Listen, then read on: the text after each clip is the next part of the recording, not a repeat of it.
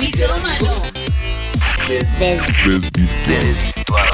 By Juaní y Ana. Esto fue Mitómanos. Muy buenas a todos, Dios me los bendiga. Qué bendición poder estar con ustedes una vez más acá en Sin Mitómanos en su formato podcast. Como les dijo o les he venido diciendo en los últimos programas, compartan el programa a los que lo necesitan. Recuerden que no hay un horario específico para vernos. Tratamos de montarlo a las el jueves a las 8 de la noche. Sin embargo, ustedes lo pueden replicar cuantas veces quieran y ese formato podcast es para esto. Entonces, pues bueno, quienes estén pasando por eh, una situación similar a la que estemos tratando, pues es la persona adecuada. Manden este podcast como un regalo para que ellos puedan disfrutar de ese tiempo y juntos permitir que la verdad del Señor prevalezca. Que ese es el propósito de Sin Mitómanos. No más mitos, no más mentiras que Satanás quiere poner como verdad. Lo vamos a suplantar con la verdad de Dios y esa es la que va a prevalecer en nuestra vida. Y esa verdad es la palabra de Dios. Amén. Y pues bueno, hoy tenemos un programa que yo sé que va a ayudar a muchos de nuestros corazones y que es necesario hablar y que aparte de eso siempre tratamos de que sea eh, programas que la misma, las mismas personas nos pidan y que hablen respecto a este tema. Así que, pues bueno, hoy vamos a hablar acerca de qué es ser religioso y parte de, de- lo que quiere decir esta palabra, de lo que es ser o no ser religioso, que yo sé que a veces trae un poco de confusión, eh, que ya más adelante les vamos a explicar por qué, pero, pero yo sé que va a ser un programa que en general necesita la iglesia del Señor, no solamente avivamiento, que sé que estamos dirigidos la mayoría para avivamiento, pero sino para la iglesia del Señor. Así entonces damos paso al mito del día en este programa hoy. Dice, prefiero ser religioso que permisivo. Hmm. Bueno, se podría decir que, ¿cómo es? Prefiero ser, Religioso que permisivo. se podría decir que sí, Me En fui a la nebulosa porque, porque es que en una primera instancia. Pero, en un mundo como el de hoy, uno diría, uy, no, eso no es un mito, es una verdad. Ajá. Pero la verdad, sí es un mito. Bueno, vamos a ver. Precisamente eh, eh, es interesante, pero discutible. Y es lo que vamos a hacer hoy. Vamos a discutir este mito. Vamos a ponerlo delante de la presencia del Señor. Vamos a ir a la luz de las escrituras y a dejar que Él nos, des- no- nos deje ver hasta qué punto es un mito, hasta qué punto es mentira. eh, y lo cierto es que la palabra de Dios es la que va a prevalecer. Y bueno, pues para poder empezar quisiéramos hablar acerca eh, de lo que para nosotros es religioso, lo que para el mundo es la palabra religiosidad o como ven la religión y, eh, y lo que el día a día o la cotidianidad nos va diciendo, ¿no? Eh, podemos empezar, yo quisiera empezar por lo que el mundo piensa acerca de lo que es ser religioso, ¿no? Y es vivir lo que es una religión o definen la religiosidad o la religión en términos, la fe en términos de religión, una persona que tiene una fe eh, en específico eh, y que eh, vive para lo que esa fe profesa. Eso es lo que, lo que en, en cierta medida es religión. Si ustedes buscan la definición de religión, es lo que van a encontrar. Es profesar una fe, vivir por esa fe. Eh, y e- en, en términos eh, genéricos la gente dice, ah, no, esta es una persona religiosa, este es un religioso porque cumple ciertos rituales, porque cumple ciertos ritos, Tiene o porque está cierto, eh, ligado a cierta creencia y, y- y por eso es una persona religiosa. O porque sigue ciertas normas, ritos. Ciertos parámetros. Bueno, eso es para el mundo. Para nosotros, pues no es así. Eh, una persona religiosa en nuestro contexto cristiano se entiende más como una persona legalista.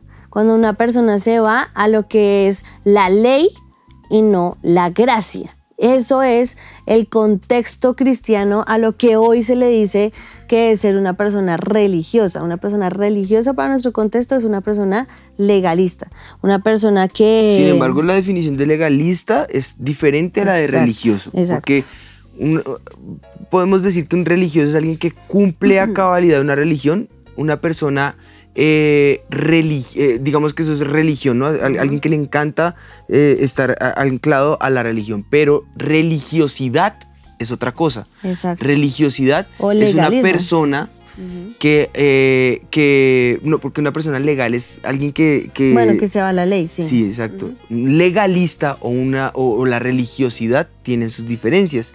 La religiosidad es alguien que aparenta y en realidad su vida está más lejos de Dios porque es pura apariencia. Vive, vive de apariencias, pero su vida está lejos de Dios. Es verdad, sí. Al igual que un legalista. Exacto. Ahora, entonces, para explicar mejor el punto, porque no nos vamos a la palabra que es donde en realidad surgen, todos surgen estos? los términos de religio, una persona religiosa, una persona legalista o en la época de Jesús los fariseos. Los fariseos era, es el mejor ejemplo para entender a este tipo de personas porque eran los que en esa época eran los doctos en la ley, los que conocían y sabían más acerca de la Torá. Ellos eran los más parecidos a los legalistas, que por cumplir cierta cantidad de leyes pretendían alcanzar salvación. Pien- piensan que por hacer uno, dos y tres, llego al, al cielo. Pero era apariencia. Mira lo que dice la palabra en Mateo 22, 23, ca- eh, versículo 27.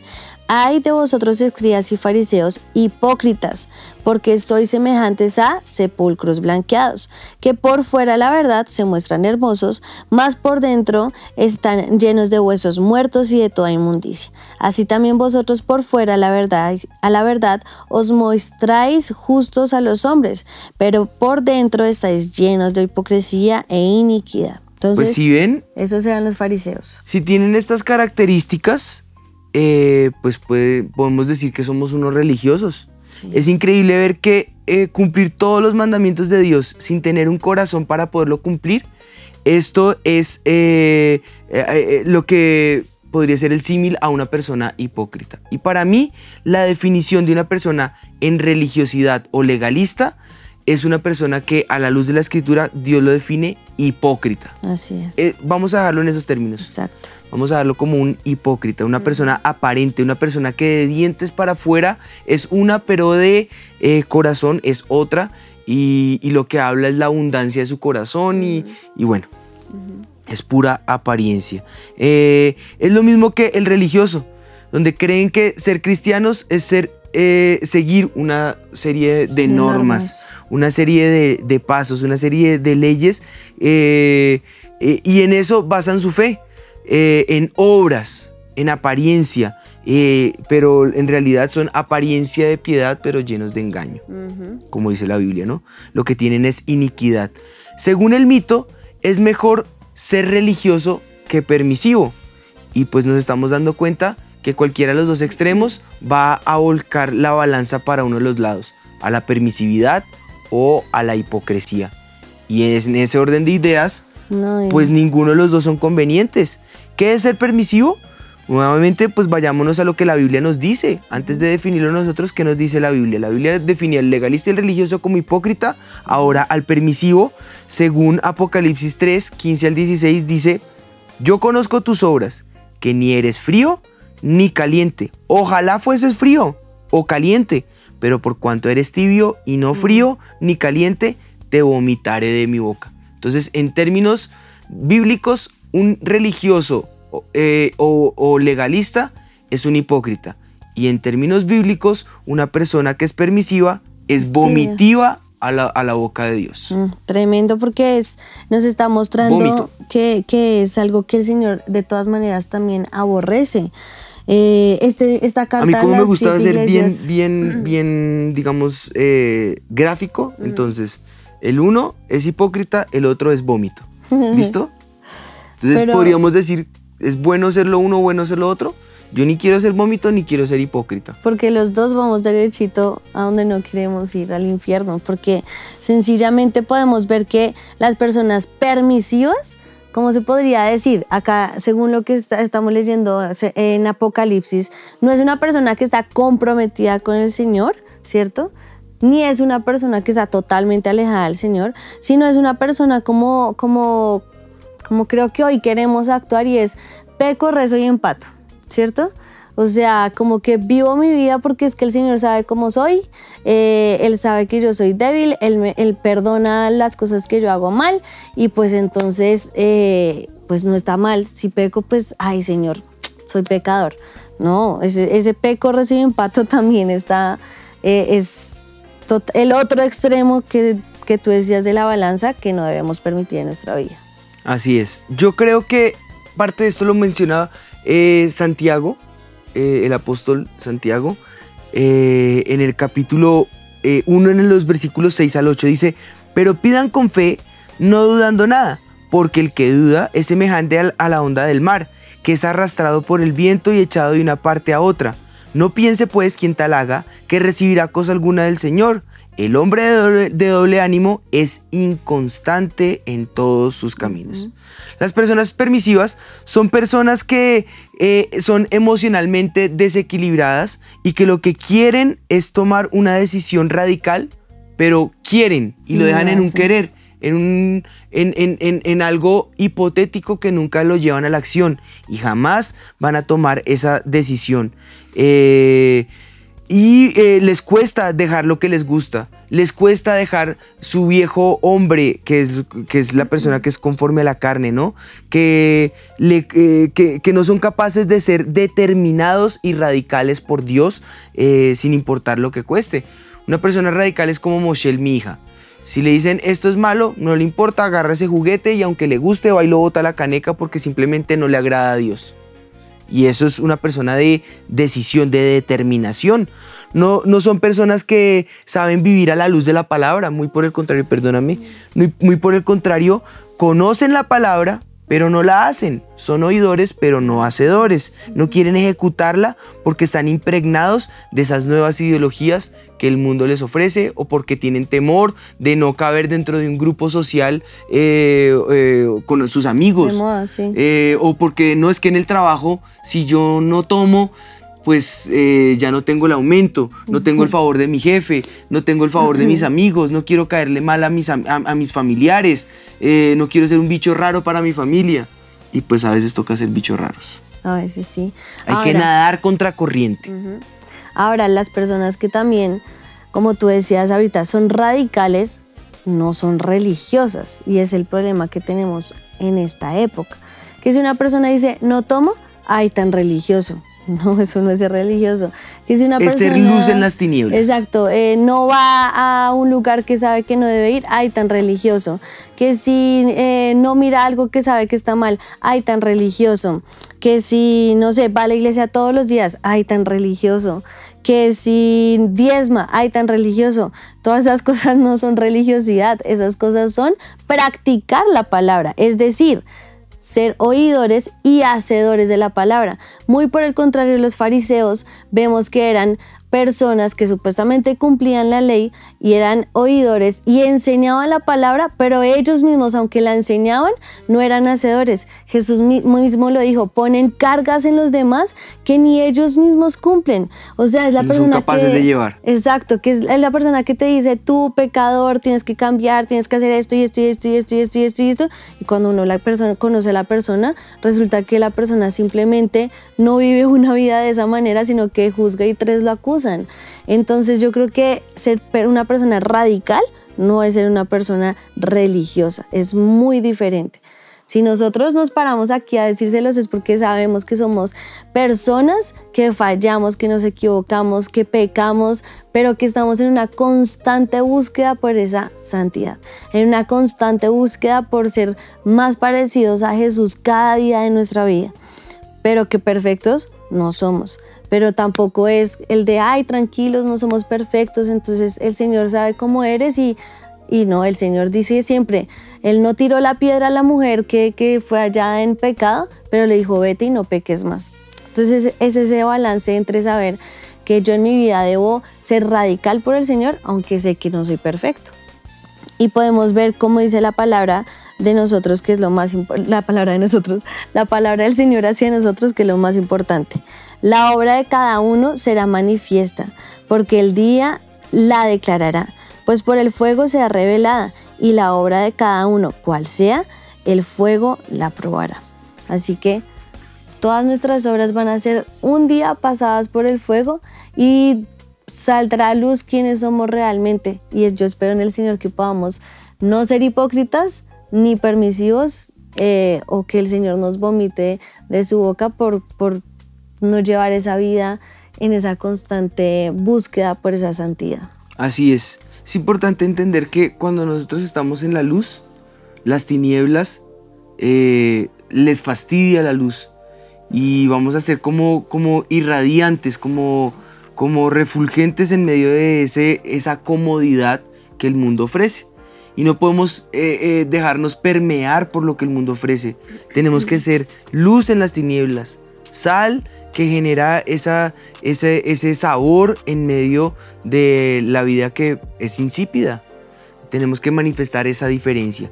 En términos del apóstol Pablo, él lo va a decir, eh, más nuestra ciudadanía está en los cielos, de donde también esperamos al Salvador, al Señor Jesucristo, al que transformará el cuerpo de la humillación nuestra para que seamos semejantes al cuerpo de la gloria suya, por el poder con el cual puede también sujetar a sí mismo todas las cosas.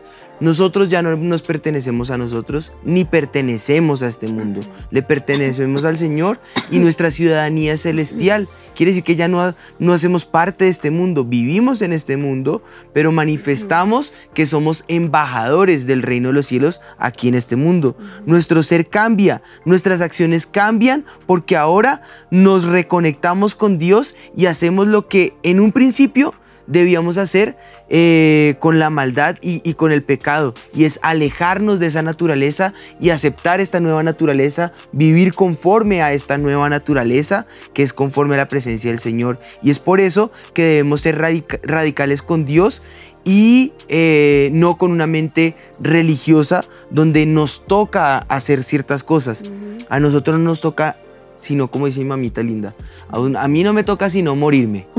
Eso es lo único que nos toca. El resto, nosotros no seguimos el camino de donde va Vicente, porque donde va Vicente va la gente. Nosotros vamos a donde el Señor nos está dirigiendo y es un camino que es angosto, es una puerta que es estrecha, que pocos la van a hallar, pero que seamos parte de esos pocos, que entremos a salvación y que manifestemos el olor de su conocimiento, que la gente quiera parecerse a nosotros y no nosotros a ellos.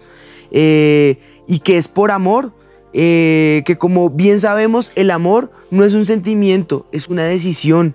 Y es por eso que decidimos seguir sus mandamientos, por amor, no por, no por permisividad, ni, en permisividad vivir, no por religiosidad ni en apariencia vivir. Eh, no, es algo que es vomitivo a, los ojos de Dios ni aparente a los ojos del mundo. Al contrario, es donde sabemos que vivimos un cristianismo combinado eh, con la presencia del Señor, no combinado y permeado por la filosofía o por ideología eh, de hombres, por la mentalidad de otros, sino por la mentalidad de mi Jesús, por la esencia de saber que a Él le pertenezco y que mi cuerpo es templo del Espíritu Santo, que en Él mora el Espíritu de Dios. Jesús era una persona consagrada a la, presencia del Señor y manifestaba esa consagración. Eh, la mentalidad que tenemos es la de Jesús, eh, y está eh, consignada en toda la Biblia, la cual es ese amor que nosotros seguimos. Amén, yo creo que es... El Señor nos dejó claro cómo tenemos que vivir en este mundo. Exacto. Sigámoslo a Él y seamos imitadores de Él. Y yo creo que podemos ver ese balance en el Señor, que es a lo que queremos llamarles, no a vivir una vida de apariencia, pero no tampoco una vida en donde entendamos lo que Jesús hizo. No te condeno, pero no peques más. Ese es el balance que debemos encontrar. ¿Y cómo lo encontramos? Solo hay una manera y es acercándonos al trono de la gracia. Entender que su amor cubrió nuestras faltas, su amor nos permite entrar ya ahora libremente al, lugar santísimo y entender que en Él encontraremos todo lo que necesitamos, en Él podemos encontrar nuestro cambio, en, Él, podemos... Somos, vivimos. Exactamente. Así que acércate al trono de la gracia, en Jesús, en su cruz, en su muerte, en su resurrección. Vamos a encontrar todo lo que necesitamos. Vamos a entender entonces lo que Jesús nos mandó. Y él dijo así, un mandamiento nuevo os doy. Ya no es vivir bajo la ley, sino bajo la gracia. Que os améis unos a otros, como yo os he amado. Que también os améis unos a otros. En esto conocerán todos que sois mis discípulos si tuviereis amor los unos con los otros. Así que, así que no es vivir una vida aparentemente eh, santa como la levadura de los fariseos, como el Señor mismo lo dijo, y llegar a ser esos sepulcros blanqueados, sino poder vivir en ese amor que el Señor quiere que vivamos. Y este nuevo mandamiento que Jesús nos dio no es que sea tampoco del todo fácil amarnos los unos a los otros como Él nos amó, hasta dar su vida por nosotros, pero es lo que el Señor nos está mandando. Acercarnos al trono de la gracia y amar como Él lo hizo unos a otros. Pues yo creo que el llamado es muy fácil, simplemente no más hipocresía ni vomitivos. No vamos a oler a vómito, vamos a oler a la presencia del Señor. Vamos a empezar a ser radicales por Dios. Vamos a dejar de ser aparentes y vamos a empezar a mostrar la, eh, la misericordia del Señor y el olor de su conocimiento. Así que recordemos el mito del día. Prefiero ser religioso que permisivo. Pues no, no prefieras ninguno de los dos costados. No tienes que estar en uno o en otro lado.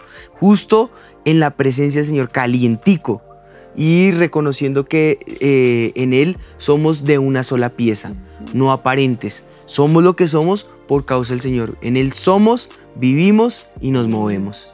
Así que eh, eh, ambos extremos son malos y sí, va a haber una recompensa. La recompensa es saber que no vivimos apariencia, ni filosofías humanas, ni ideologías de hombres, ni conforme a lo que el familiar que es el que paga todo en la casa quiere que seamos, ni conforme a lo que el mundo nos está pidiendo que seamos. No, vivimos una creencia sólida que está basada en Jesús, quien es quien sustenta nuestra fe y en la que nadie nos puede mover. Una fe inamovible, una fe inquebrantable. Esa es la esencia. Vivimos según lo que Jesús dijo que podemos vivir, ser y hacer. Y eso es todo, está anclado en su palabra. Así que en esa fe es que vamos a vivir. Amén. Amén. Yo quiero cerrar con este versículo para entender que necesitamos ser radicales por Jesús y cómo podemos serlo y es, por tanto nosotros todos, mirando a cara descubierta como en un espejo, la, gloria, del Señor. Somos transformados de gloria en gloria, en la misma imagen como por por el Espíritu del Señor. Así que, ¿cómo podemos vivir una vida de verdad como Jesús nos enseñó? de esta manera, mirando a cara descubierta, quiere decir que sin máscaras, sin pretender algo en que tú no eres, no, como tú eres acercarte al Señor, pero que ese espejo de la gloria del Señor se refleje en ti y podamos ser entonces transformados de gloria en gloria. Pues vamos a orar. Padre, nosotros ponemos este tiempo delante de, ti, Señor, clamando Espíritu de Dios que nos ayudes a quitar toda apariencia, Señor, todo engaño, toda, toda apariencia de, de, hipócrita, de, santidad, cuando podemos en realidad ser como tú quieres que seamos, Señor, tus verdaderos hijos e hijas, llenando la tierra de la gloria del Señor, manifestando, Señor, el olor de tu conocimiento, Señor. Quita todo olor a vómito, todo lo que causa que sea eh, de desecho o, desechable delante de ti, Espíritu de Dios, y ayúdanos a poder ser gratos delante de tus ojos, Señor. Eh, que, que nuestra oración sea grata delante de ti y que podamos manifestar esa, esa presencia eh, delante de ti, Señor, e, ese olor fragante, Señor, delante de tu presencia, Señor. Que podamos ser eh, en realidad como tú quieres que seamos, Señor, y que tu gloria se manifieste en nosotros como en un espejo, Señor, manifestando en todas partes quién eres tú, Señor, como por el Espíritu Santo que tu gracia y tu favor sea nuestra carta de presentación.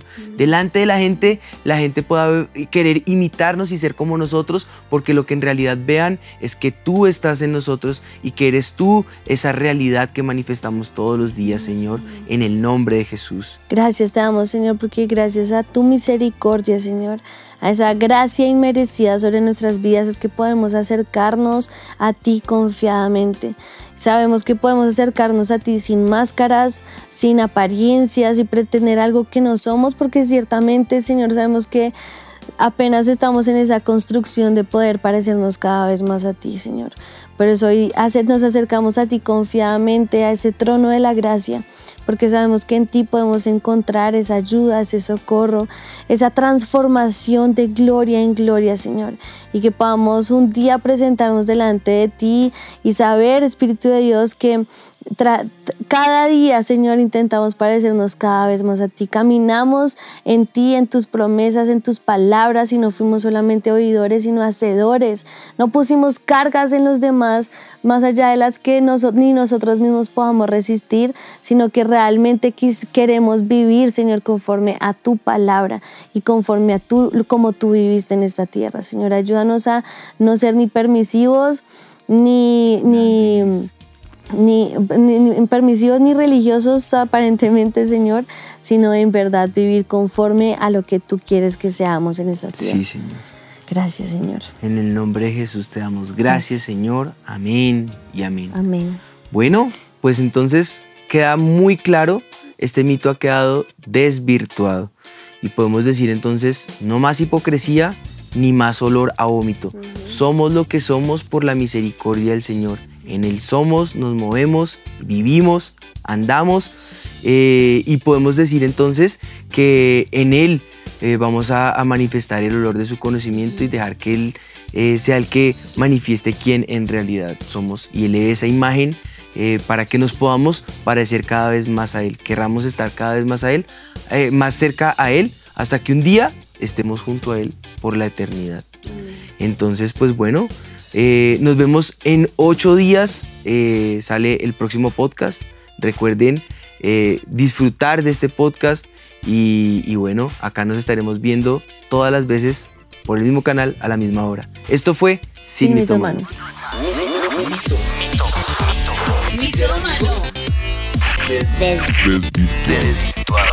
By y. Esto fue Sin.